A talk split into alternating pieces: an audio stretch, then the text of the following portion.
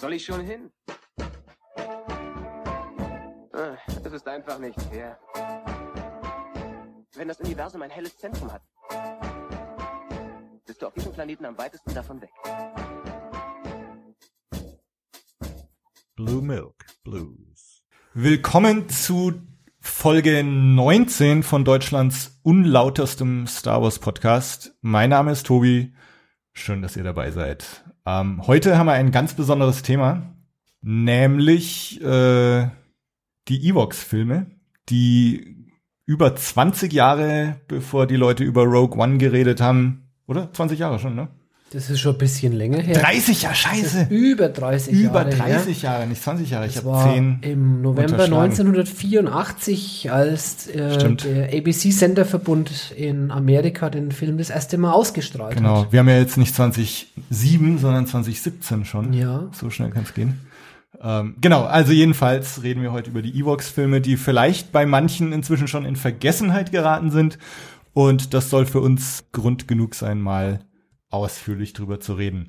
Zu Gast sind heute zwei, die ihr schon aus vergangenen Folgen kennt, nämlich einmal der Thorsten, der bei Blue Milk Brettspiele vor gar nicht allzu langer Zeit dabei war. Und dann der Marco, den den Lesern des offiziellen Magazins auf jeden Fall ein Begriff ist, der auch schon vor ja, einem halben Jahr oder so, ne, war er mal für zwei Folgen schon dabei. Ja, das Dreivierteljahr, glaube ich, Genau. ne? Herbst letztes Also Jahr. Schön, dass ihr dabei seid jedenfalls. Grüß Gott, schön. Ja, und freut uns natürlich, dass wir wieder dabei sein dürfen. Ähm, ja, Evox, habt ihr die damals im Kino noch gesehen oder, oder wie seid ihr zu den Evox gekommen? Also ich nicht. Ähm, ich habe ähm, ja, ich habe eigentlich im Fernsehen mit dem mit Episode 4 angefangen und äh, als als Jugendlicher oder eigentlich schon als Kind. Ich glaube, ich war so um die um die sechs Jahre gerade so, dass ich es gucken durfte. Und dann kamen die eigentlich, nachdem so peu à peu ich die restlichen von der Trilogie gesehen hatte, danach kamen die eigentlich im, offiziell im Fernsehen. Und da habe ich die dann äh, natürlich verschlungen. Und ich meine auch, dass die immer so um die Weihnachtszeit auch äh, im, im Fernsehen immer liefen. Und da saßen mein Bruder und ich immer davor und haben die uns jedes Jahr wieder angeguckt. Marco, bei dir? Ja, bei mir war das ein bisschen anders. Ich war natürlich voll geflasht von Return of the Jedi 83. Konnte es kaum erwarten, dass da weitergeht.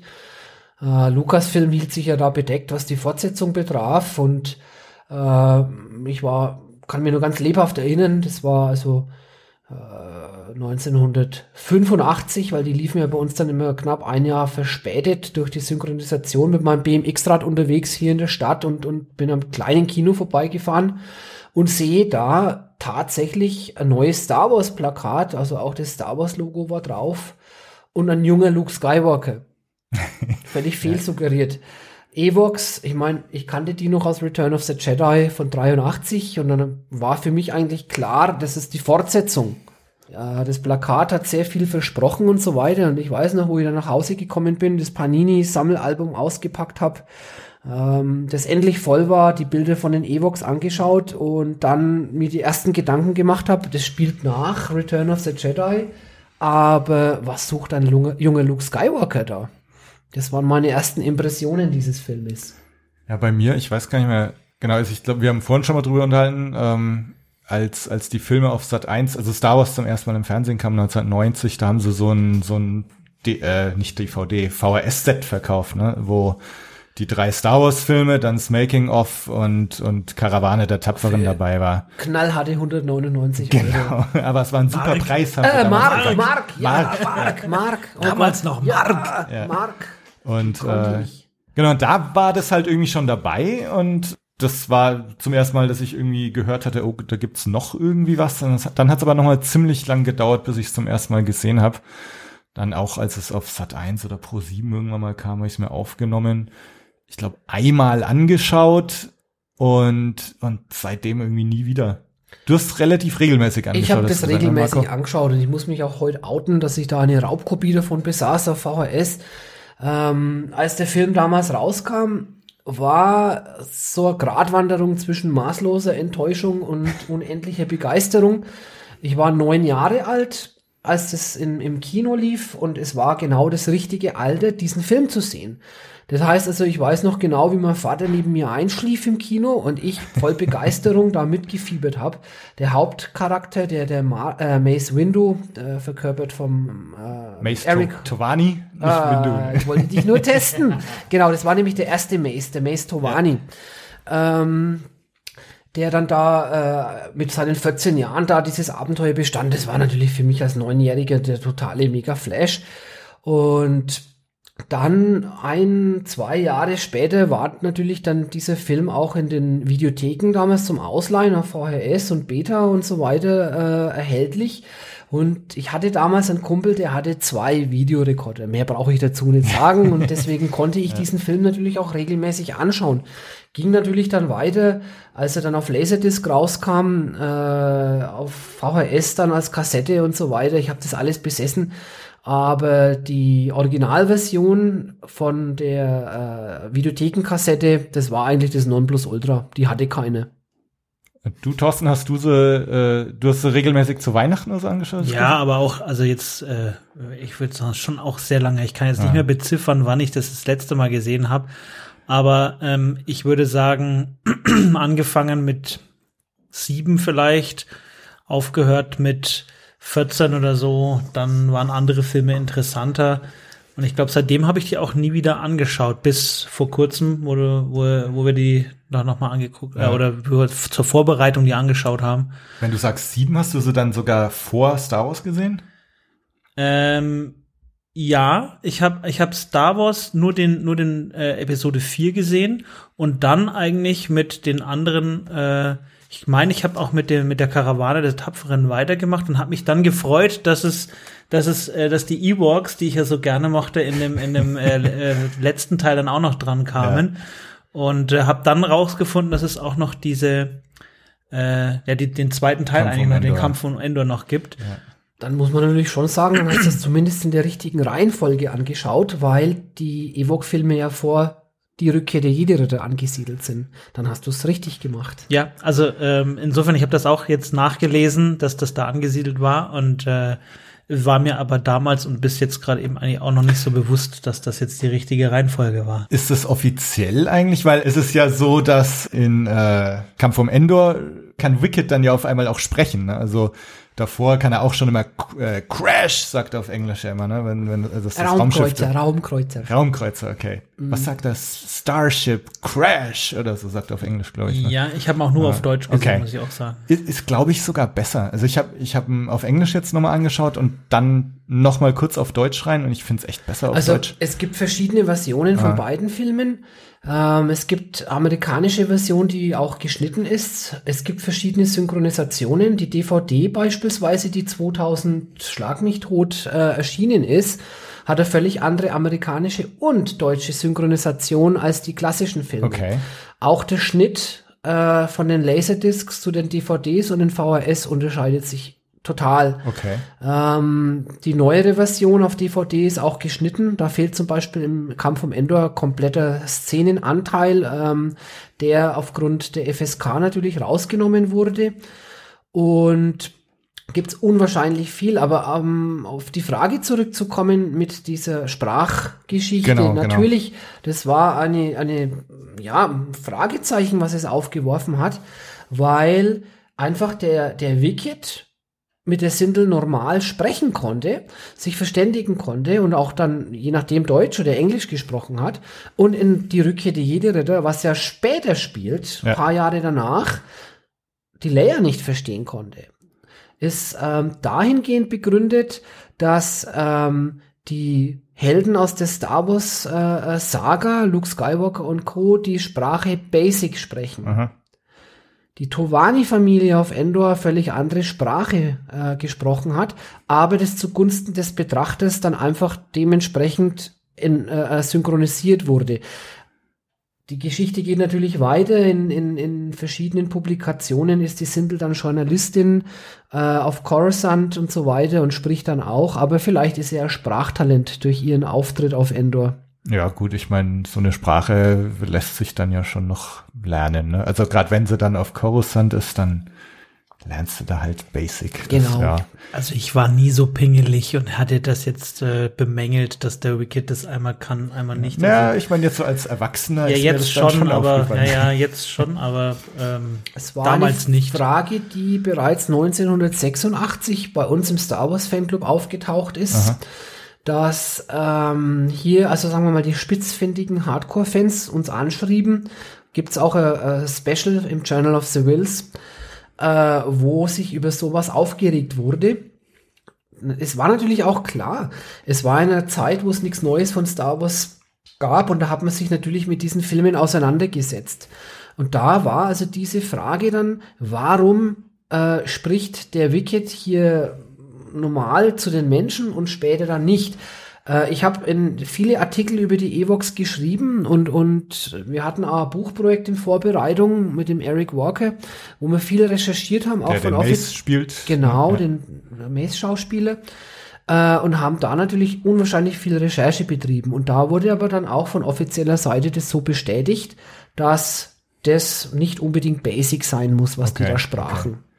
Äh, wo wir gerade bei der offiziellen, äh, von offizieller Seite sind.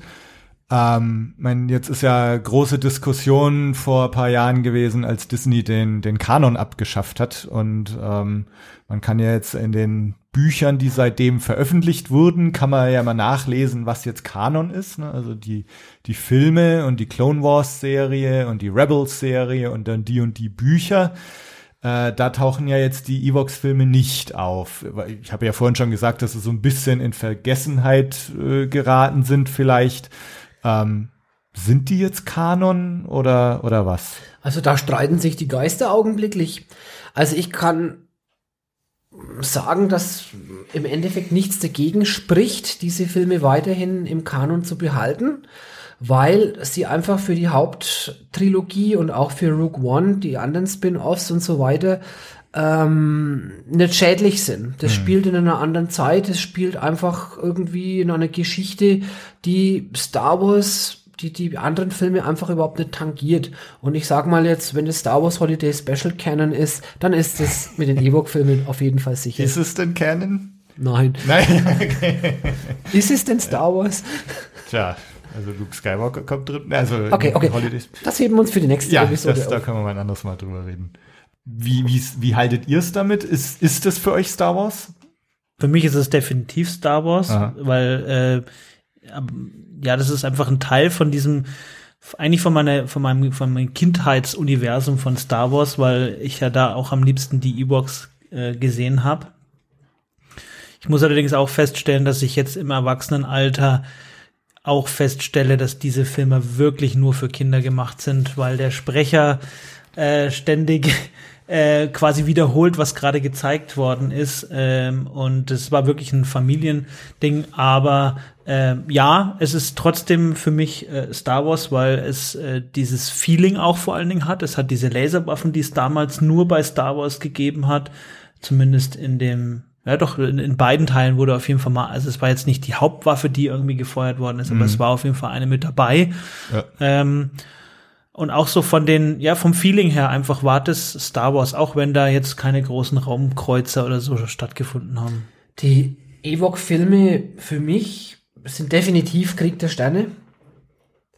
ähm, vielleicht sogar mehr als manche andere Star Wars-Film, wenn ich Episode 1, 2 und 3 mir anschaue. Da wage ich mich jetzt sehr weit aus dem Fenster, aber ich komme einfach aus dieser, ja, mit ersten Generation von Star Wars, wo einfach die Filme so trashig gemacht worden sind, wie es mit Stop Motion und Maddie Painting und so weiter. All das, was man in den, den neuen Filmen eigentlich vermisst hat, war da noch mal drinnen. Ähm, die Filme sind definitiv Teil meines, meiner Star Wars Welt. Ähm, sie spiegelt einfach diese, diese Ewok-Welt wieder, den Planet Endor, der mich also in Return of the Jedi schon unwahrscheinlich angesprochen hat. Interessant an der ganzen Geschichte ist eigentlich das, dass der George Lucas einen Star Wars-Film für seine Tochter Amanda machen wollte. Ähm, der hat seinerzeit den Film Heidi angeschaut und hat sich dann überlegt, so, mh, wie wär's, so ein bisschen Heidi, ein bisschen Star Wars in den Topf und da draußen einen schönen Kuchen für meine Tochter zu backen. Diese Filme waren eigentlich Geschenke an seine Tochter für ein sechsjähriges Mädchen und da hat er den Nerv genau getroffen. Es war Star Wars, es war ein schönes Märchen, wie du auch schon gesagt hast, mit einem ähm, Sprecher, der Burl Ives äh, übrigens hieß, der auch andere Filme gesprochen hat. Äh, sehr vertraute Stimme im US-Fernsehen äh, und hat diesen Flair dieser magischen Welt mit Star Wars gepaart. Und das finde ich eigentlich als sehr gelungen. Natürlich, wenn man heute den Film anschaut, wenn ich den mit meiner neunjährigen Tochter anschaue, die schläft genauso ein wie mein Vater 1985 neben mir im Kino. Für mich, ich bin heute noch begeistert.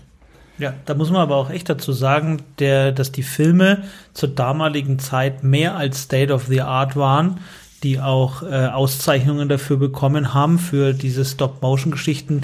Die übrigens habe ich gelesen, aber ich weiß nicht, ob du das in den Artikel geschrieben hattest, äh, dass das auch der letzte Film gewesen ist von ILM, die auch Stop-Motion äh, gemacht haben, weil es einfach so aufwendig war und weil das dann eine weiterführende Technik, die Go-Motion, wo dann motorisierte äh, Miniaturen äh, verwendet worden sind. Ähm, ja, genau. Das ist richtig. Also das war also auch Teil meiner Recherche damals mit Lucasfilm, ähm, wo diese ganzen ja, äh, Trickeffekte hier nochmal zum letzten Mal angewandt wurden. Der nächste Schritt von Lucasfilm war dann Willow, wo man also sich dann schon ja, sehr viel weiterentwickelt hat als von diesen beiden Filmen. Aber man muss trotzdem eines noch ähm, äh, in Erinnerung haben. Es waren Filme ja, die ursprünglich fürs Fernsehen gemacht wurden ja.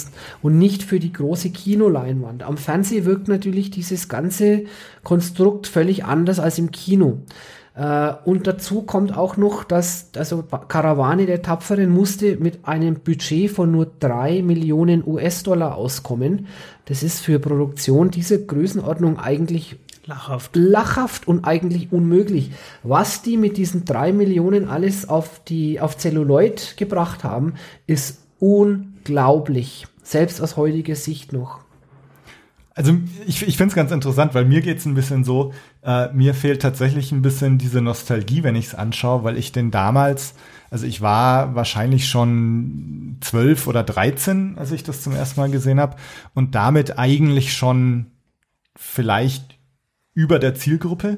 Ähm, habe mir das dann eben einmal angeschaut und jetzt äh, so und so viele Jahre später äh, echt zum ersten Mal erst wieder. Und also du sagst zwar, es schaut auch heute noch oder es ist noch beeindruckend, aber ich finde, man merkt halt auch, dass das eine, eine Fernsehproduktion ist, der das Budget einfach gefehlt hat. Ja, will ich da gar nicht, ähm, will ich da gar nicht widersprechen. Also ja. wie gesagt, ich, ich kann immer bloß das sagen, was meine Tochter mir erzählt. Mhm. Die sagt natürlich, der sieht ja lächerlich aus. Ja, äh, aber wie gesagt, ich, ich sehe jetzt heute noch, ich bin jetzt über 40 Jahre alt, ich sehe den Film heute noch so, wie ich den damals erlebt habe. Und die Begeisterung hat also in diesen Jahren bei mir nicht nachgelassen. Aber du hast völlig recht, wenn jetzt das jemand anschaut, wie jetzt beispielsweise 10, 12-jähriges Kind, äh, die Filme gewohnt sind, wie Spider-Man und, und ja, wie sie alle ja. heißen, dann lachen die sich kaputt. Ja, also mir, mir ging es eigentlich so. Ich habe einen heiden Respekt, weil ich vor allen Dingen selber in der, in der Branche so ein bisschen arbeite und weiß, äh, was da jetzt alles dazugekommen ist und wie die, welche, welche Umstände die damals hatten, um mit diesem Budget auch diesen Film zu machen. Dann natürlich ein wenig meine rosarote Brille mit der Nostalgie von damals. Ähm, Wobei ich das dann auch heute ernüchternd sagen würde, ich würde, habe den jetzt angeschaut und für mich reicht's jetzt für die nächsten fünf Jahre auch, um den dann mal wieder anzugucken. Ähm, aber nichtsdestotrotz haben die, also wenn man jetzt unabhängig von den ganzen Techniken ähm, mal hinguckt, hatten die die komplette Originalbesetzung von den von den von den äh, kleineren Leuten, oder? Die hatten auf jeden Fall, die hatten auf jeden Fall äh, den Willow, der, der hieß auch Warwick irgendwie Davis. so, genau, die hatten, die ja. hatten die alle Leute mit dabei und es ist halt echt, äh, das muss man erstmal für so ein Fernsehding hinkriegen, diese ganzen Originalbesetzungen mit hinzubekommen. Das ist ganz, ganz interessanter Punkt, den du da ansprichst. Äh, Im Prinzip waren es alles No-Name-Schauspieler aber es waren Veteranen aus Rückkehr der Jedi-Ritter dabei. Wie du richtig sagst, das war der Warwick Davis, der den Wicket zweimal gespielt hat. Unverkennbar, äh, nur Warwick Davis kann Wicket so laufen und, und mm. äh, spielen wie er. Äh, es waren andere Schauspieler dabei, die ich übrigens fürs offizielle Star Wars Magazin auch schon äh, interviewt habe. Der Tony Cox zum Beispiel, äh, die Nikki Botello und so weiter, wie sie alle hießen. Äh, die waren alle von, von Return of the Jedi schon gecastet gewesen und es war für Lucasfilm eigentlich bloß noch einmal ein Anruf. Ähm, aber jetzt kommt der, der, der interessante Punkt, was mir eigentlich auch im, im, im Rahmen meiner Recherchen aufgefallen ist in dem Film spielen auf den ersten Blick eigentlich nur No-Names mit. Schaut man sich mal die, die Castingliste an, dann haben wir beispielsweise die, die Hexe, die in, in Kampf um Endor, die äh, Cheral hieße, das ist die Sian Phillips. Die hat beispielsweise mit dem Alec Guinness, der Ben Kenobi natürlich, brauche ich hier nicht größer ansprechen, spielte, in den 70er Jahren äh, Liebesfilm gemacht. Sie war auch im Film Dune, der Wüstenplanet, die auch die Hexe, die keine Haare auf dem Kopf hatte. Dann haben wir den, den König Terak zum Beispiel. Das ist der Carol ähm, Struiken heißt er. Das ist natürlich äh, der lange Herr aus der Adams Family, den wir alle kennen. Aha. Natürlich wusste man nicht, dass der in Kampf um Endor mitspielt. Er spielte in Star Trek mit. Er war ist in der neuen Twin Peaks Serie dabei. Also ich war überrascht, als ich Okay. letztens Twin Peaks geschaut habe. Und dann spielt auf einmal er noch mit. Er war in Man in Black dabei. Dann haben wir den, den Paul Gleason, der den, den Vater von Sindel und, äh, und Mace spielte. Gut, der, den haben wir ja eh schon öfters mal irgendwo gesehen. ja, ne? der ist so richtiger 80er Jahre Serienheld von Seinfeld über Nash Bridges und Superman und so weiter. Ich könnte die, die, die Serie jetzt noch fortsetzen. Erwähnt sei natürlich der, der Wilford Brimley, einer der hochkarätigsten Schauspieler der 80er Jahre, der den Noah spielte. Noah, ja. Der war in Cocoon dabei. Egal welchen amerikanischen Fernsehfilm du anschaust, der Wilford Brimley war überall vertreten. Na? Guy Boyd aus Sister Act. Eric Walker war zu dem Zeitpunkt auch kein unbekannter Name. Was ich neulich gesehen habe, äh, ich weiß nicht, ob ihr American Gods jetzt angeschaut habt, die Serie, die auf dem Neil Gaiman Buch basiert. Da gibt's eine Folge, wo der, der Leprechaun genauer angeschaut wird und da spielt, äh, weiß nicht, 4-0er Flanagan oder so ähnlich heißt sie. Ähm, auch dann mit Erstaunen festgestellt, dass die die Mutter spielt in, in Kampf um, äh, nee, in Karawane der Tapferen, in Kampf um Endor lebt sie so für fünf Minuten. Was mich total schockiert hat, nebenbei bemerkt, ich hatte, ich konnte mich überhaupt nicht dran erinnern, dass die Familie von Sinde am Anfang von Kampf um Endor, Spoiler, äh, getötet wird und die das dann eigentlich als das nur noch Sindel da ist. Jetzt macht schon Sinn, mit dem Heidi hast du gesagt, ne? Und Wilford Brimley ist dann der Almöhi. Ganz genau. Äh, das war mir überhaupt nicht mehr bewusst, dass Ja. die alle umgebracht werden am Anfang. Also die Fionnuala Flanagan, wie sie heißt, die war ja auch in Chicago Hope dabei.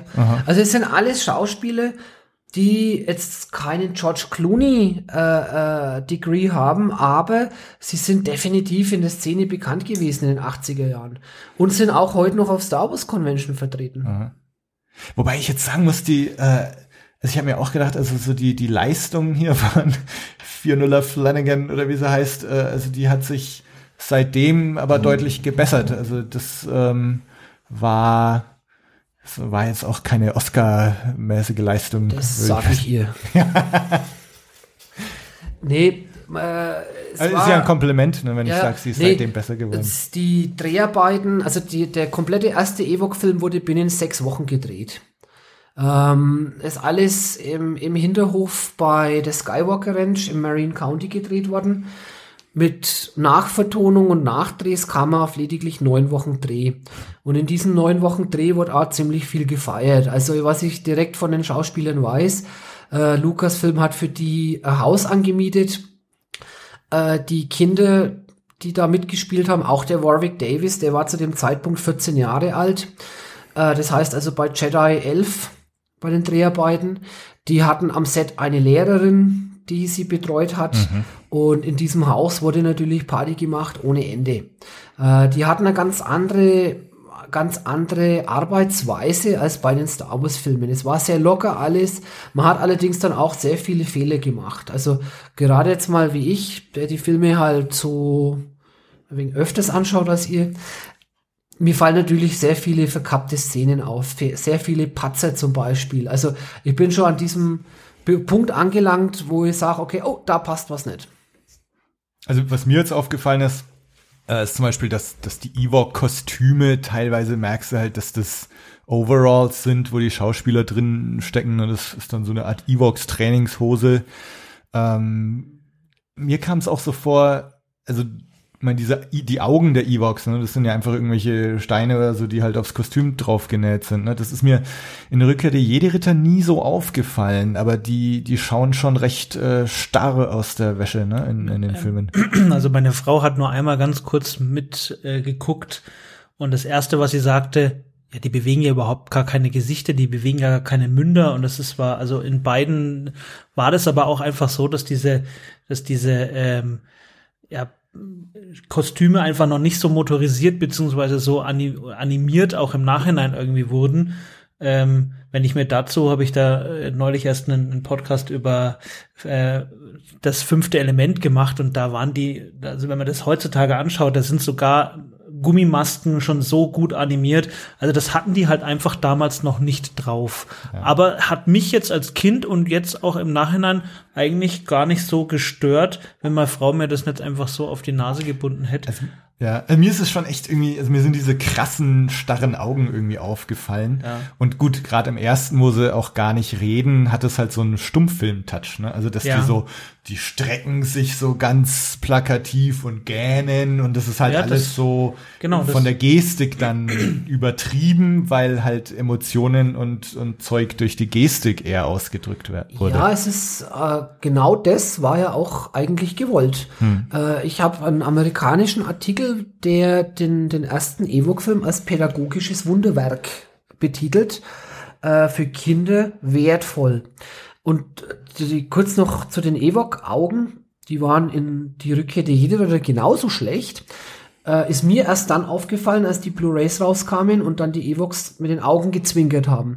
Dann ist mir das auch aufgefallen, diese starken Gesichter. Aber wie du auch sagst, hat mich nie gestört. Mhm. Jetzt, nachdem die Blu-rays raus sind und die Evoc die Augen zwinkern können, fällt es mir natürlich ah, auf. Haben sie dann per Computereffekt Richtig, gemacht? Ach, das ja. weiß ich noch gar nicht. Krass. Ja. Musst du mal anschauen, das ist ein guter Film. Ja.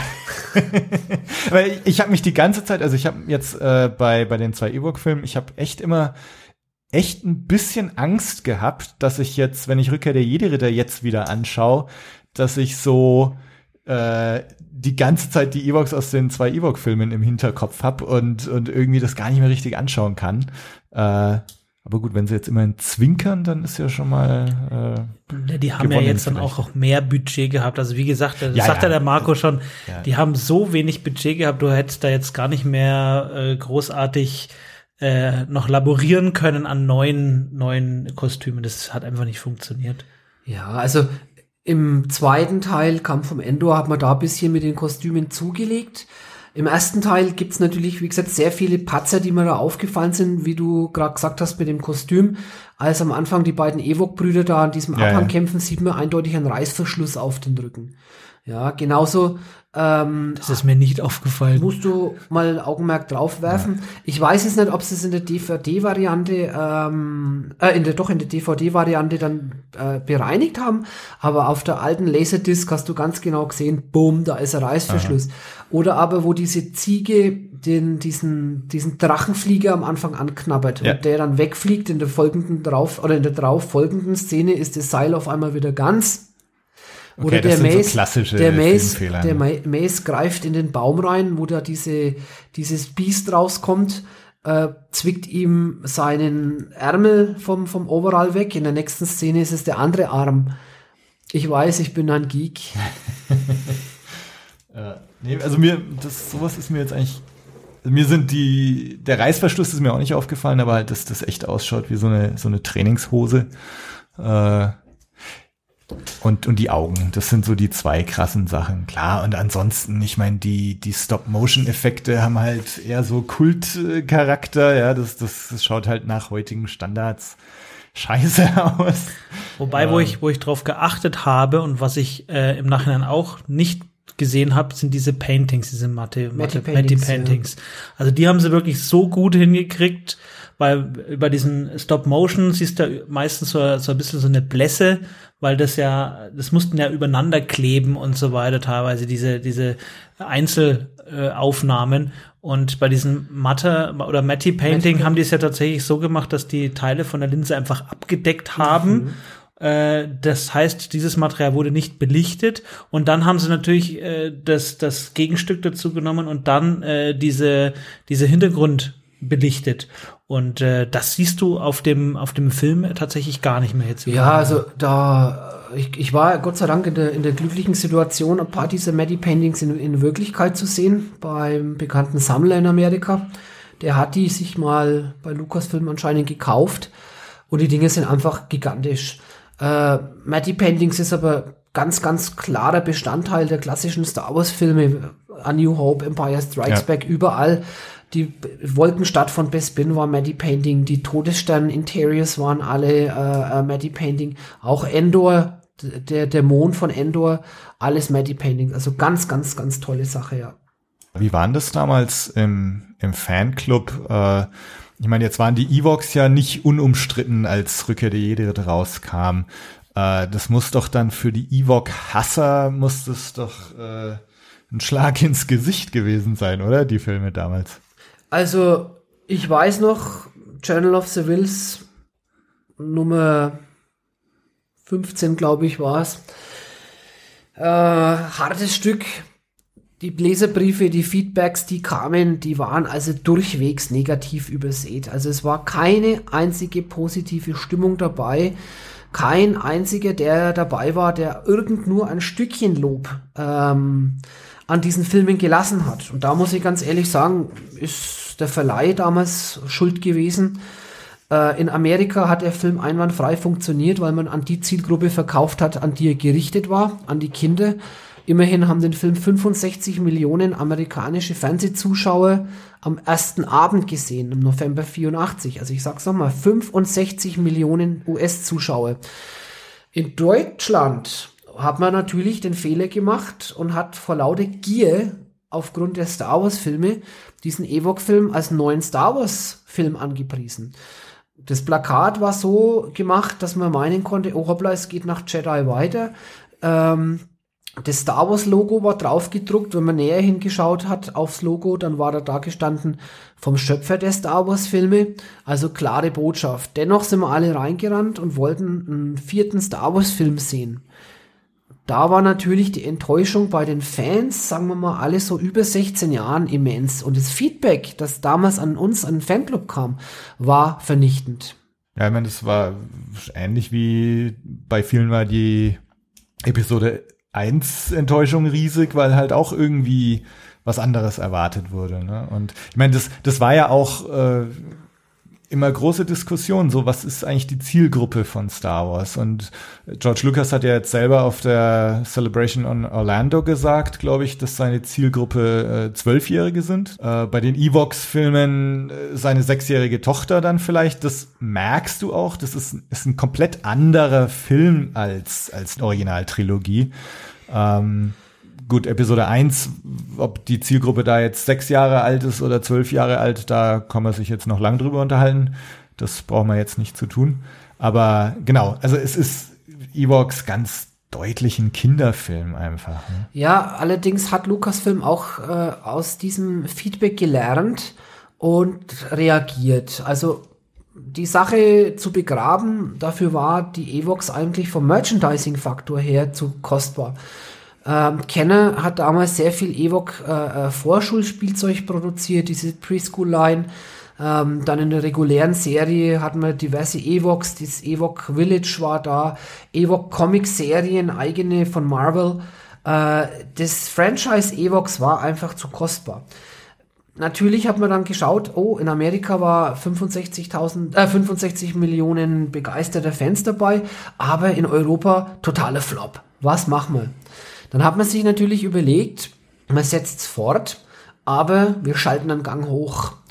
Deswegen hat man am Anfang auch sich dazu entschlossen, die komplette Tovani-Familie auszuradieren.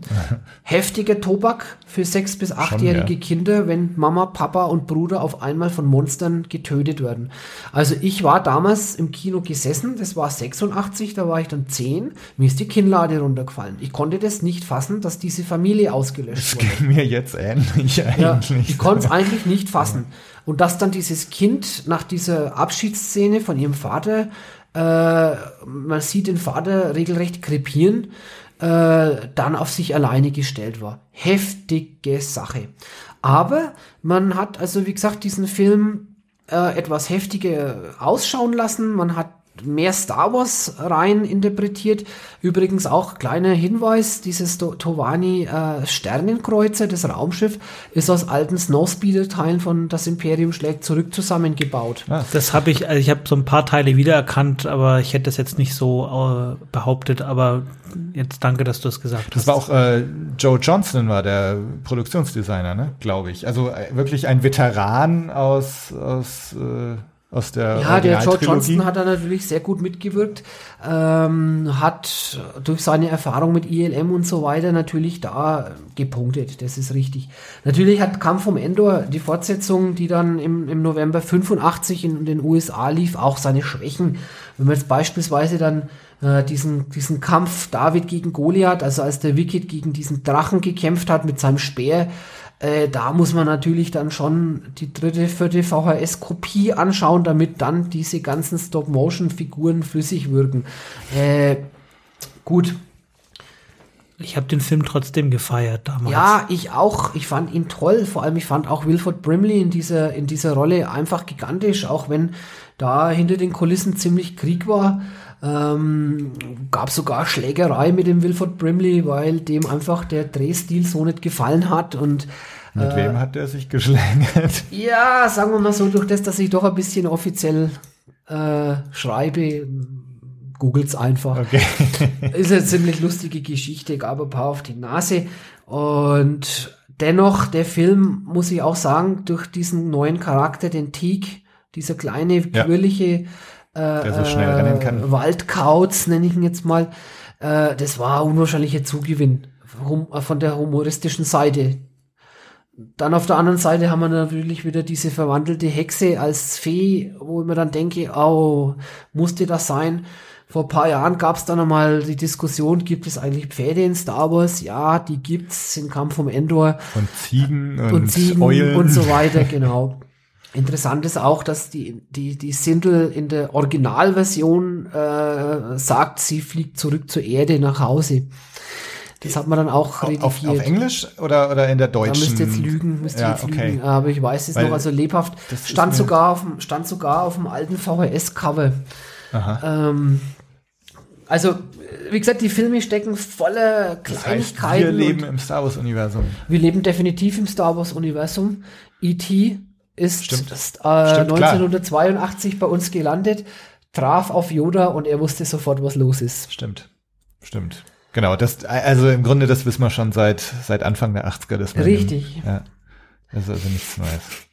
Dann, wie gesagt, eins würde ich gerne noch anmerken, also der erste äh, Evoque-Film war bei uns also so eine große Katastrophe, dass der Verleih, also die Fox, den zweiten Film gar nicht mehr bei uns herausgebracht hat. Kam vom Endor erschien also da bei Mo- Metro Goldwyn Mayer, äh, also bekannt mit dem Löwen am Anfang.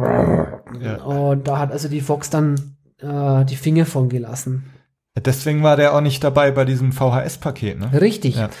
Das waren nur die Fox-Filme. Ursprünglich war ja, es gab für die Evoque-Filme verschiedene Konzepte. Also als, als ABC den, den Film in, in Auftrag gegeben hat, sollte Kampf vom Endor, äh, Entschuldigung, die, die Evox Karawane der Tapferen eigentlich der Pilotfilm für mehrteilige Fernsehserie sein. Das hat aber Lucasfilm nicht gewollt. Die wollten eine Trilogie machen. Also es die Verträge äh, mit Eric Walker und Aubrey Miller, die sind alle für drei Filme ausgelegt. Okay. Und das äh, Eric Walker, war der dann genauso überrascht wie wir, dass er auf einmal gestorben ist am Anfang von Kampf um Endor? Ähm, Der Eric Walker hat mir mal erzählt, dass ihm also das sehr, sehr einfühlsam erklärt wurde und dass es dafür also sogar von Seiten Lukas-Filme Entschuldigung an ihn gab, aber es war einfach so das Drehbuch. Man hat also damals einfach erklärt, dass der Film sich um die Sindel dreht und dass der Fokus dann eigentlich jetzt nur noch auf sie gerichtet ist. Aha. Die Aubrey Miller, äh, ist die noch irgendwie schauspielerisch zugange? Also ich habe die Aubrey Miller vor paar Jahren interviewt. Ähm, die hat weder vor den Ewok-Filmen noch nach den Ewok-Filmen irgendwie im Filmbusiness gearbeitet. Äh, die war damals bei dem Casting dabei, hatte das große Glück, die Rolle zu bekommen. Und dann haben also nach diesen Filmen etliche Filmstudios natürlich nach ihr gefragt. Aber die Eltern damals haben also gesagt, nö, wollen wir nicht. Und die hat dann ein ganz normales Leben weitergeführt, ging dann auf die Highschool, äh, hat sehr viel Sport gemacht, war sehr erfolgreich im Basketballspielen und so weiter. Zu dem Zeitpunkt, als ich sie interviewt habe, war sie sehr im, was in der Ausbildung im Medienbereich und äh, ist also da definitiv raus aus dem Business. Sie war auf ja, ich sag mal, auf einer Handvoll Star Wars Conventions mit dem Eric Walker. Mhm. Da gab es mal so Evox Reunion in Ohio, glaube ich. Da war sie dabei. Gibt es auch ein paar Bilder davon. Aber ja, das ist eine, eigentlich eine meiner größten Errungenschaften. Ich glaube, ich habe drei Jahre um sie recherchiert, Anfang so 2001, 2002. Und war der erste und auch einzige, der die Aubrey Miller in Bezug auf die Star Wars Filme interviewt hat. Wie steht sie jetzt so dazu? Macht, also hat sie ein positives Verhältnis dazu? Ja, ja, sie hat ein sehr positives Verhältnis dazu. Also ich habe, als ich mit ihr sprach, habe ich also auch gefragt, schaust du die Ewok-Filme eigentlich noch an? Und dann hat sie also gelacht und hat gesagt, natürlich immer dann, wenn wir ein neues Familienmitglied haben oder an Weihnachten die Familie zusammen ist, dann schauen wir die Filme an. Aha. Ja gut, die, ich meine, Aubrey Miller, Sindel, gut, wie alt war die damals? Bei den Dreharbeiten war sie also vier Jahre ja. alt.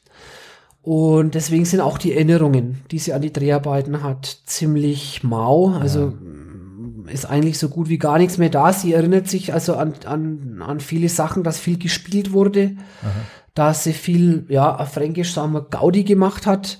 Äh, und dass also die Dreharbeiten für sie so ziemlich viel Spaß bedeutet haben. Aber so Details, da war gar nichts mehr da. Ja gut, ist fast eher so Stichwortgeberin im ersten zumindest. Ne? Also ist halt das süße kleine Mädel, die gerettet wurden, werden musste oder oder beschützt von ihrem von ihrem großen Bruder Mace.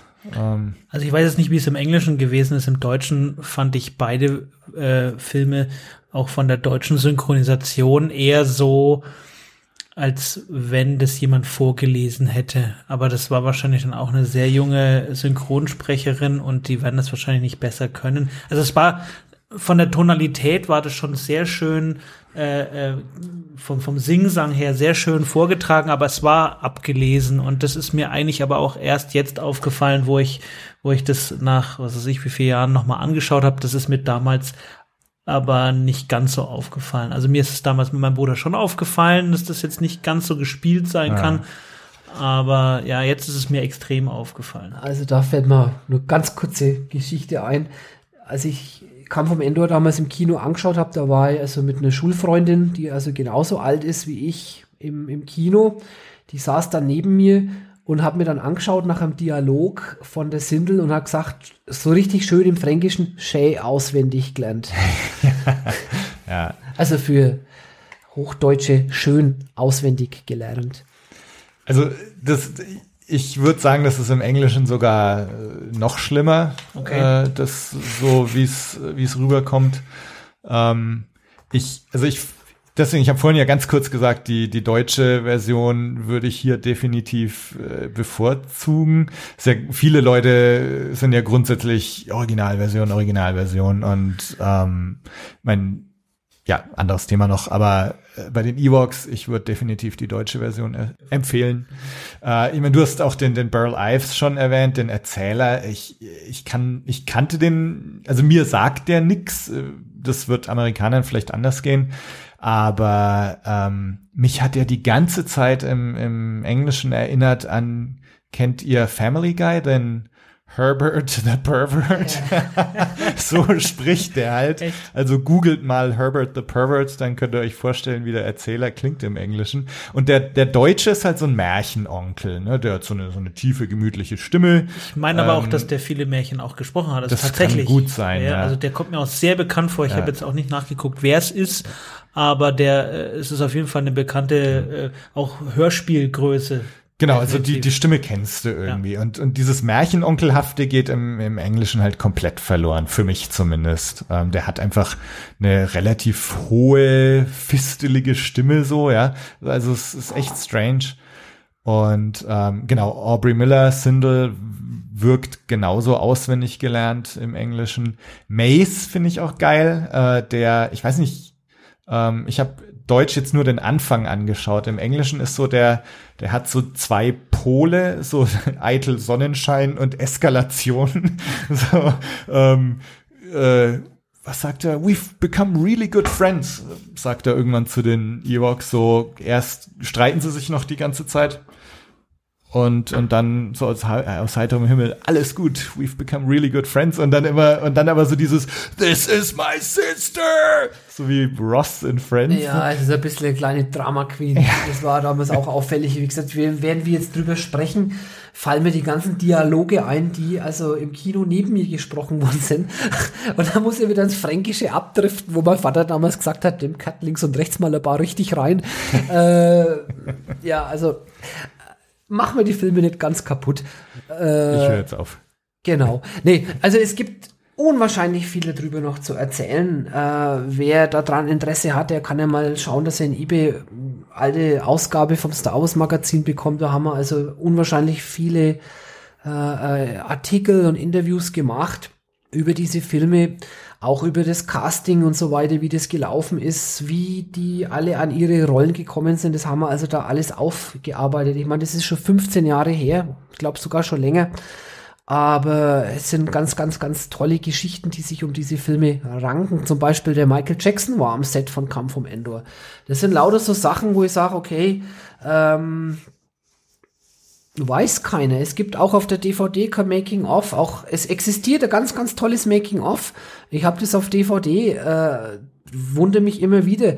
Auch der Eric Walker, denn sein Vater, der war damals bei den Dreharbeiten ja dabei und hat also unwahrscheinlich viel fotografiert äh, hinter den Kulissen. Ich habe da ein wunderschönes Fotoalbum draus gemacht wo man einfach denkt, Mensch, das ist alles vergessen. Ne? Da, das ist beispielsweise auch, wer hat zum Beispiel gewusst, dass die Sindel am Anfang gar nicht von der Aubrey Miller gespielt war. Das war die Bianca Rose. Warum? Weil die Aubrey kurzerhand bei den Dreharbeiten krank wurde. Dann hat man ein Mädel gesucht, die einigermaßen so aussieht. Die war zum zufällig auch noch ein Stuntman-Kind, in Anführungsstrichle. Die hat man dann behalten für beide Filme. Die Bianca Rose und die Aubrey Miller stellst du nebeneinander, meinst du hast eineinige Zwillinge. Also die Bianca Rose war eigentlich diejenige, die die Sindel am Anfang gespielt Das heißt, hat. es gibt tatsächlich Szenen, wo sie noch zu sehen ist? Richtig, oder? richtig, okay. ja. Dieses, äh, ich, ich habe auch auf YouTube gesehen, dass ähm, Eric Walker und, und Warwick Davis auch äh, jeweils mit Kamera so eine Art Making-of gemacht haben. Weißt Äh, du da noch was dazu? Ja, wir können es uns dann noch anschauen. ich hab's da. Also, es ist so, äh, die hatten eine Setlehrerin, also Set, eine, eine, eine, eine Lehrerin am, am Drehort, äh, die natürlich vom amerikanischen Gesetz dazu verpflichtet war, während den Dreharbeiten den Kindern natürlich Schulstoff zu vermitteln. In dieser Art und Weise hat man dann gemacht, äh, hat man dann die Idee gehabt, die können ja einen eigenen Film produzieren. Dazu hat man denen eine VHS-Videokamera in die Hand gedrückt. Die sollten dann ein Drehbuch machen, die sollten eine Idee entwickeln. Also als schulischen Auftrag mit der Unterstützung von Lucasfilm hat der Warwick Davis und der, der Eric Walker ein Making-of gemacht. Da haben sie beispielsweise dann die ähm, Schauspieler interviewt, die Kollegen von ihnen.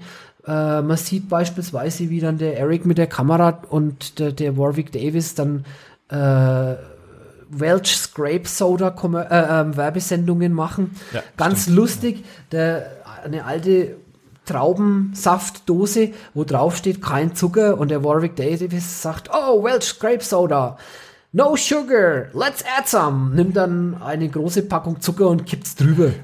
Also war sowohl also Star Wars Making of als auch ein ziemlich großer Spaß, den die beiden sich da äh, äh, gemacht haben und sind sie heute noch stolz drauf. Geht ein bisschen so in die Richtung wie dieses Video von Return, äh, Return of the Ewok, der Ah, ja, ja, zu genau. Return of the Jedi Was gemacht auch wurde. Warwick Davis gemacht hat. Richtig, Ja. nur halt einfach aus den, ja, wie soll ich sagen, das haben zwei 14-Jährige gemacht mit einer Videokamera. Äh, dennoch vom, vom Behind-the-Scenes-Charakter und vom Making-of unbezahlbar. Das, ist- das wäre doch auch eine Sache, die auf irgendeine DVD oder Blu-ray-Veröffentlichung eigentlich drauf könnte. Da war der Eric Walker schon mal dran, hat Ja. es auch vorgeschlagen. Was da draus geworden ist, weiß ich nicht. Ja, also das Einzige, was halt da noch mir auf der Zunge brennt, ist das Merchandising. Ja. das es dazu gab. Ähm, wenn man so in die, in die globale Sammlerwelt Welt reinschaut, ist es so, dass man eigentlich sagen kann, da gibt's nix. Ist aber verkehrt. Also ich sammle wirklich seit 1984 explizit Evox-Artikel von diesen beiden Filmen. Muss sagen, gerade im asiatischen Raum sind wunderschöne Sachen rausgekommen, hochqualitative Fotobücher. Äh, es gab sogar einen Soundtrack vom äh, Peter Bernstein, also nicht John Williams, sondern es ist also wirklich einen offiziellen Soundtrack auf Langspielplatte, der dann natürlich später als, als CD-Bootleg oder ja, was heißt später jetzt auch noch kursiert. Mehr gehen wir mal darauf nicht ein, aber die Langspielplatte muss auf jeden Fall in jede Soundtrack-Sammlung, weil der Soundtrack einfach genial ist. Ähm, sehr beruhigend gemacht, hat trotzdem ein bisschen so den Evox Star Wars Charakter, aber was ganz was anderes. Mich hat er so ein bisschen an, an Winnetou erinnert, so an die, an die Karl-May-Filme. Nö, Wieso? also, also ist mir gar nicht in den Sinn gekommen. Ich habe mich im Gegenteil, ich habe mich bei äh, Karawane der Tapferen irrsinnig gefreut, dass auch aus dem äh, Return of the Jedi auch die, die Themen von diesem Ewok-Dorf und so weiter auch dort mit aufgegriffen worden sind, weil es sofort den Einstieg in dieses äh, Star Wars-Universum reingibt. Richtig, ja. definitiv. Ja, Wann kam, äh, wo wir gerade von Merchandise reden, ähm, ich mein, es, es gab dann ja auf jeden Fall auch Zeug zu der Cartoon-Serie, ne? Ja. äh, wann kam die eigentlich raus? Die Cartoonserie, die kam äh, zwischen den beiden Filmen raus. Okay. Ich habe jetzt das zufällig im Kopf. Das war der 7. September 85. Das war die Star Wars Droids and Evox Adventure Hour auf ABC. Hieß jeden Sonntagmorgen Droids, ja. gab's eine Stunde Star Wars. Kostenlos im Fernsehen. Hat sich aufgesplittet am Anfang in äh, gut 20, 25 Minuten Evox und 20, 25 Minuten äh, Abenteuer mit R2D2 und C3PO.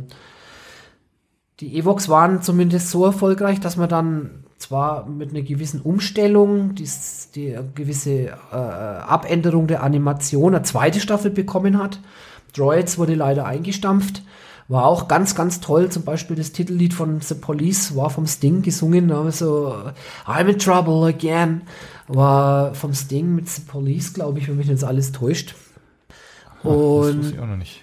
ja, ja, also es sind, ich sage ja, in diesen vergessenen Star Wars Schätzen stecken unwahrscheinlich viele Anekdoten und, und Erinnerungen und also man könnte ein ganzes Buch füllen damit. Also das heißt, ähm, ich habe das jetzt nie so empfunden damals, aber im Nachhinein ist mir doch auch gekommen, naja, die kamen jetzt eigentlich schon recht günstig, die zwei Filme, um dieses ganze Merchandise, womit ja eigentlich äh, Lukas, würde ich sagen, auch mit groß geworden ist, weil das war ja eigentlich der Geniestreich überhaupt.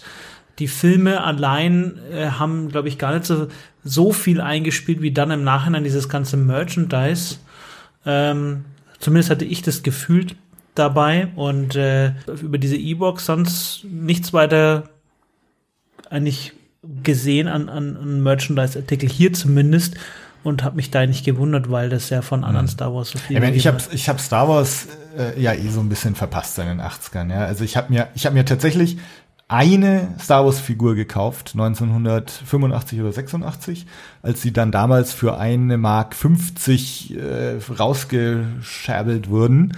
Ähm, da habe ich mir einen Ewok gekauft. Low Grey hatte ich dann als Figur, weil irgendwie, ich, meine, ich war dann, keine Ahnung, sieben Jahre alt oder, oder so, ja. Und den fand ich halt irgendwie ganz, ganz süß, so, weil meine, die anderen Star Wars Figuren, die waren mir alle zu erwachsen. Diese Packungen, da waren ja dann immer so die Fotos mit drauf, ne, und dann Chewie sah irgendwie so gefährlich aus und dann hast du halt die schwarzen imperialen Offiziere oder so, die so, also ernst aussahen und der Ewok, den habe ich mir dann für eine Mark 50 mitgenommen. Also das heißt, so meine allererste Star Wars Figur war auch ein Ewok. Äh, ansonsten habe ich aber von diesem Merchandise Ewoks überhaupt gar nichts mitbekommen, weil ich dann 1990, als ich dann Star Wars endlich gesehen habe, äh, und bitter, bitter bereut habe, dass ich mir als einzige Figur nur diesen Ewok gekauft habe und nicht alle. Ähm, dann habe ich eben angefangen, so auf Flohmärkten und, und im Yps-Heft und so in den Kleinanzeigen so mir so nach und nach äh, irgendwelche Schätze zusammenzusammeln. Ja. Hab aber dieses Ewok-Merchandise zu den Filmen überhaupt gar nichts also ich hab, bekommen. Ich habe wollte die dann auch damals haben, habe sie nicht bekommen alle. Es war meinen Eltern äh, das Geld nicht wert.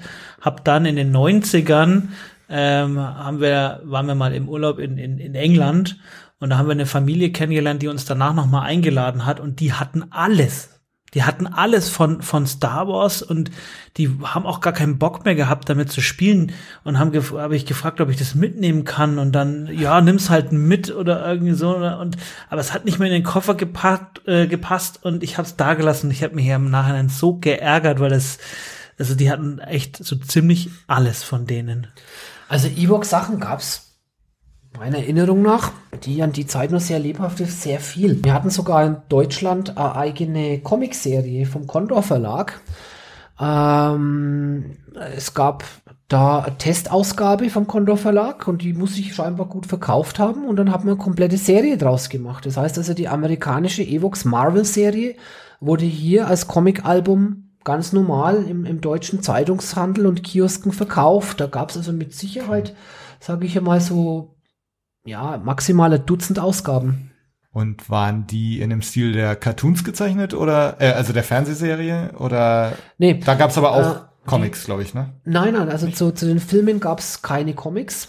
Zur Fernsehserie gab's also diese ganz normalen Cartoon äh, Versionen von ja. Marvel und die haben also hier in Deutschland dann auch ähm, adaptiert und übersetzt. Waren großformatige ähm, Comics, wegen so im Stil wie die Erpa Comics war dann damals, ja, natürlich saure Gurkenzeit, als Japan natürlich dann diese grandiose Serie einfach von heute auf morgen eingestellt hat. Da haben wir alle natürlich in die Röhre geschaut, gab nichts mehr Neues und dann kamen diese Ewok-Comics, die man dann gekauft hat, dass man halt was von Star Wars hat, aber eigentlich nie gelesen hat. Äh, interessant ist, ich habe vor kurzem von einem anderen Sammler da auch mal eine Anfrage bekommen, ob ich die Comics hätte, äh, ob er die haben kann danach geschaut, also die bewegen sich auch mittlerweile in, in Summen, wo ich mir wo ich den Kopf schütteln muss. Und mir gedacht, die verkaufe ich ihm, habe ich gutes Geld. Als ich die dann angeschaut habe, habe ich mir gedacht, ich behalte sie doch. Dann gab es von den Evox, ich weiß nicht, ob ihr euch noch daran erinnern kann, könnt, da gab es von diese, diese Firma Remus, die haben Hörspiele gemacht und mhm. alles ein wenig ja, so ja. im Stil dieses Yps Gimmick Schnick Schnack. Und das war dieser alte Mann da, ne? Mit der Brille. Logo, ja. Genau. Und die hatten damals die Lizenz für die Evox. Da gab's Evox Zauberblöcke, da gab's Evox Malbücher, sogar bei der Norma damals äh, für eine Mark 99, vier verschiedene. Die gehen heute bei über 100 Euro in Ebay weg. Äh, dann gab's Evox Hörspielkassetten von Karussell. Es gab äh, sogar Hundespielzeug, also so Gummiquietschpuppen für Hunde von der Latara und vom Wicked. Äh, also selbst bei uns Natal in Deutschland. Ist dann diese Prinzessin, die Prinzessin da, ne? ja. ja.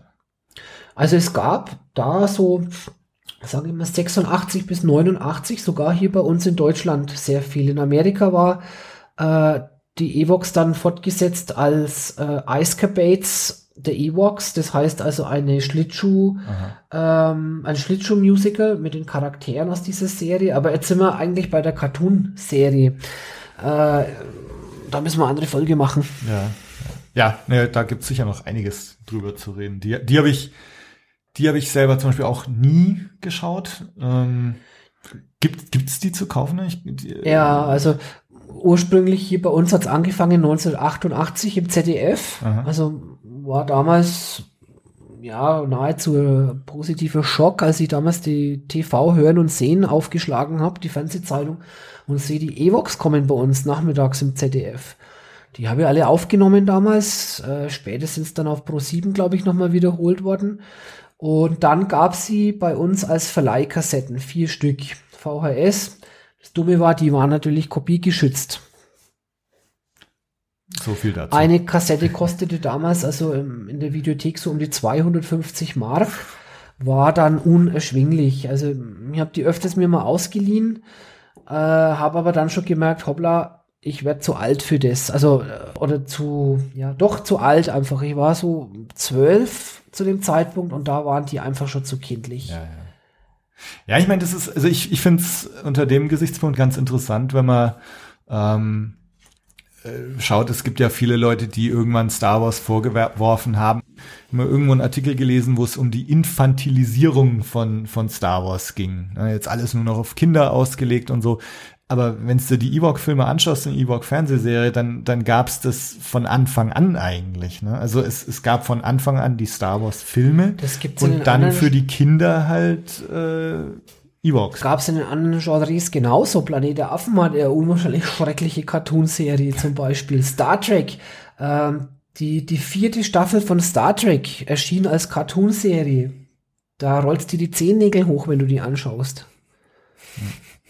Es gab's schon immer. Ja, ja, ja. ja also das finde ich eben so das Interessante, also dass, dass dieser Aspekt von Star Wars eigentlich auch schon immer irgendwie existiert hat. Ja. Und ähm, mein, ich, ja, du hast es dir halt, du hast dir halt dein Star Wars rausgesucht. Ja. Wenn dir das das dann zu kindlich war, dann Ja, hast du es ja. halt nicht angeschaut. Das ist auch das ganz Wichtige, was man heute nicht vergessen darf. Ich reg mich über keine Serie oder keinen neuen Film von Star Wars auf, der mir nicht gefällt.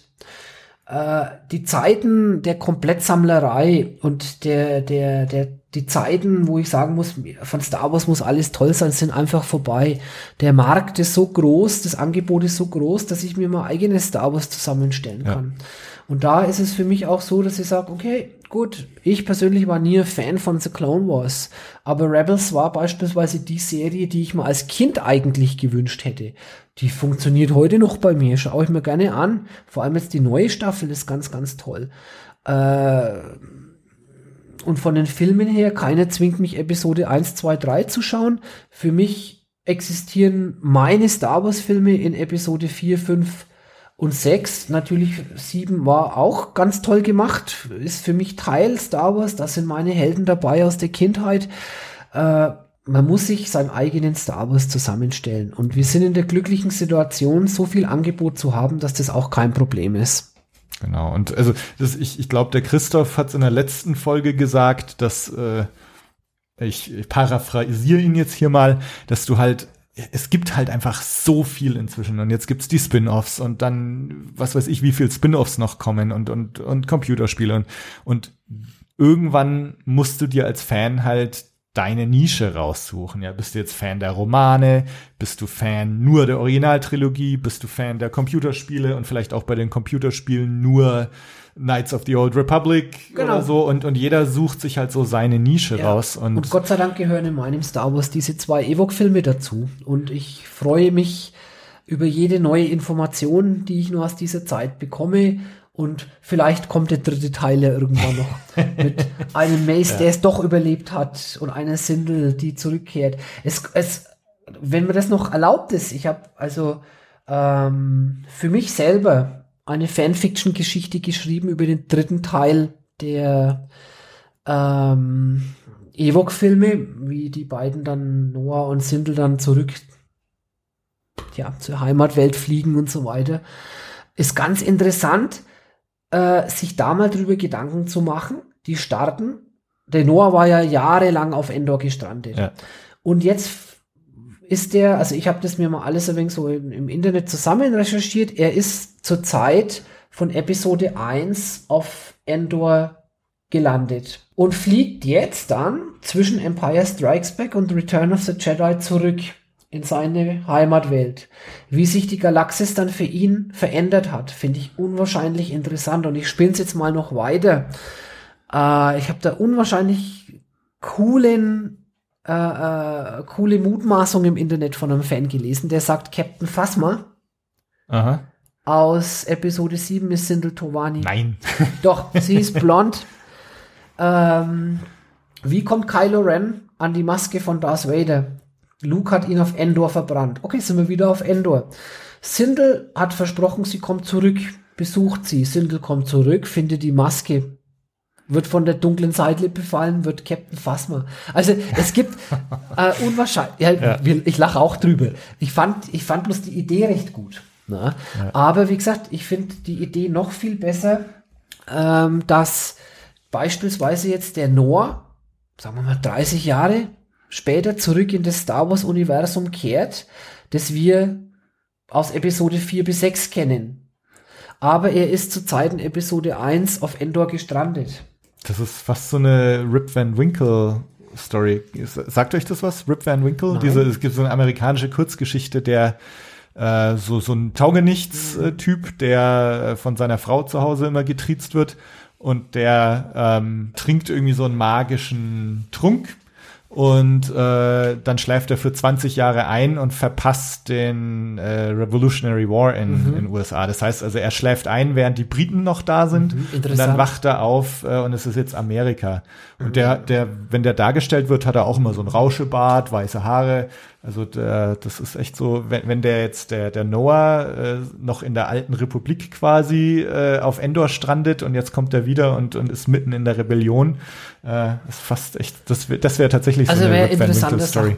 Interessanter Knackpunkt. Was ich jetzt aber trotzdem noch interessant finde, ist, wenn jetzt ein Kind, das mit Clone Wars infiziert wurde, die Star Wars Filme dann auf Blu-ray gesehen hat, Episode 7 und Rogue One gesehen hat und dann einen Ewok-Film mit dem Papa anschauen muss. Wie hat Genau, denn was dir, sagt man dann? Wie hat denn dir der Film mit der Sindel gefallen? Sehr gut. Aber Aber aber du hast ja gesagt, manches war nicht so gut. Was war denn das? Also dieses Monster, wo dann die Eltern entführt hat, das hat mir jetzt nicht so gefallen, weil da habe ich mich schon erst beim ersten Mal erschrocken, wo ich das gesehen habe. Und ja. Ja, aber die Tricks, ne? Und die diese da- Riesenspinne hat mir auch nicht so gefallen, weil ich habe schon allgemein vor Spinnen Angst. Und aber die, diese die, Gummispinnen. Ja, genau. aber die waren doch so billig gemacht, dass man eigentlich gar keine Angst davon haben kann, oder? Ja, wobei ich hatte auch vor den, naja, ich, ich sag immer vor den Piraten bei Pippi Langstrumpf, da hatte ich so Schiss davor Oh, jetzt als kommen Kind. die Kindheitstraumen. Also da kann man sich schon auch mal von einer Gummispinne gruseln. Ja, also ich muss sagen, aber als, als Kind habe ich, trotz dass ich jetzt sagen muss, aus, aus jetziger Sicht, was für ein billiger Maskeneffekt, aber ich hat, ich habe mich, ich habe das schon mich davor gefürchtet. Die Filme damals. haben funktioniert, das ist auch in der unendlichen Geschichte so. Äh, als der Gmorg, der Wolf, der, der Diener des Nichts aus der Höhle sprang, ich habe mich als Kind im Kino erschrocken.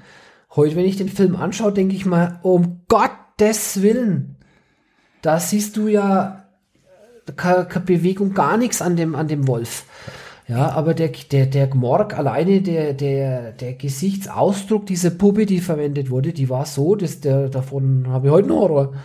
Und ich habe die sogar noch in den Bavaria Filmstudios gesehen und ich fand die auch, so wie sie da stand, immer noch sehr fürcht, fürcht, ja. Also ich hab- furchteinflößend. Die Angst mitzunehmen, hat mein Vater damals ein Foto mit mir gemacht, dass ich ihn streichel und dann war das Trauma. du, du warst auch da. Ja, ja, also ich bin ja Bavaria Filmstudio-Fan. Ich muss mindestens einmal im Jahr dahin, sonst war es kein erfolgreiches Jahr. Ja, ich meine, äh, und man muss halt, man muss halt im Kopf behalten, dass die Dinger halt, ich habe vorhin 20 Jahre gesagt, aber halt echt über 30 Jahre alt sind. Ja, Also klar. Da, wenn du Da war das Sachen von damals anschaust, die, äh, die schauen noch viel schlimmer Es aus. gibt, bevor wir uns jetzt das, die Ewok-Filme kaputt reden, man muss einfach mal die, die Kraft haben, das Holiday Special eineinhalb Stunden anzuschauen und danach sind die Ewok-Filme Oscar-verdächtig. Also und äh, und ich finde, du merkst halt richtig, wie geil Rückkehr der Jedi-Ritter einfach ist. Also wenn, wenn du mal schaust, wenn wenn wenn die Ewoks, wie die dann ausschauen, wenn Budget dahinter steckt, wie das das das Ewok-Dorf und und auch die Ewok-Kostüme finde ich schon in Rückkehr der Jedi-Ritter einfach viel besser aus. Ähm, also das finde ich so den beeindruckenden Kontrast, ne? wenn du dann mal schaust, dann eine, eine budgetbeladene Produktion fürs Kino, äh, was du da dann halt noch Draus machen rausholst. Ja. Das sieht man allein an den Credits am, am Ende. Die bei Star Wars hören ja eine Stunde lang nicht auf und die von dem Fernsehfilm waren halt relativ schnell zu Ende. Ja. Und Also- da, da liegt die ganze Manpower dann, den ganzen Hintergrund zu animieren, diese riesen Sets zum Leben zu erwecken, diese ganzen Props und, und Kostüme und so weiter da alle an den Start zu bekommen, die Menschenmassen, die dann da auch gezeigt worden sind oder, oder jetzt die Lilly. Ne?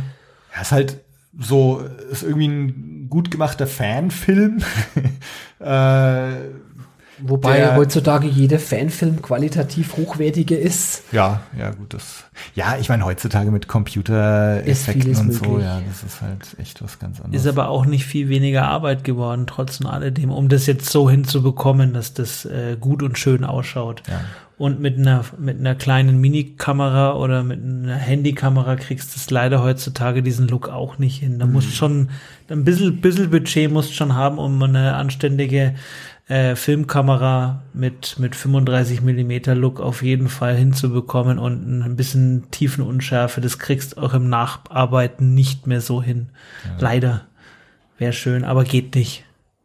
Was halt, was einen noch umso erstaunter macht, wenn man dann sowas wie diesen Darth Maul-Film anschaut, Ja. der, der letztes Jahr rauskam. Ja. Ähm, das, das, das schaut ja aus wie, wie Episode 1. Also Männer. Männer, dann müssen wir jetzt mit unserer Erfahrung müssen wir einen dritten Ewok-Film machen als Fanfilm. Ja, die Story hast du ja dann schon Die Story habe ich, Ja. dann brauchen wir bloß noch ein blondes Mädchen. Die dann jetzt. Äh, Schon ein wenig älter ist, ja. ja, okay. Okay, ja, ich bin Oh, dabei. ich, ich caste.